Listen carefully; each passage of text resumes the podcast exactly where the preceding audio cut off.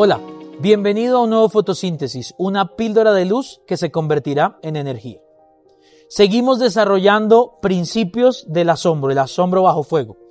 Todo el tiempo estamos siendo atacados en nuestra capacidad de asombrarnos, porque la idea es que dejemos de asombrarnos de Dios para asombrarnos por muchas otras cosas más. La Biblia a veces le llama eso idolatría, todo aquello que nos roba el asombro por Dios. Ahora, quiero que pienses en esto. Este principio es clave.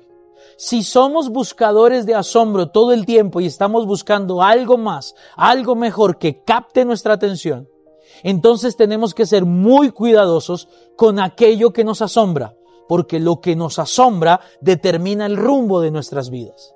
Somos el producto de aquello que nos asombra en nuestro corazón de aquello que capta nuestra atención, de aquello que se roba nuestro deseo, de aquello que dice esto, si tú tuvieras esto, serías feliz, si yo tuviera esa casa sería wow, si yo estuviera en ese lugar sería wow. Entonces, ese asombro que capta tu atención determina tu camino.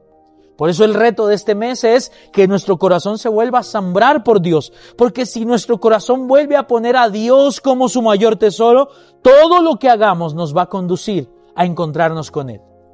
Mira que eh, eh, la Biblia nos enseña en Proverbios 4:23 que sobre todas las cosas guardadas, guarda nuestro corazón, porque éste determina el rumbo de nuestras vidas.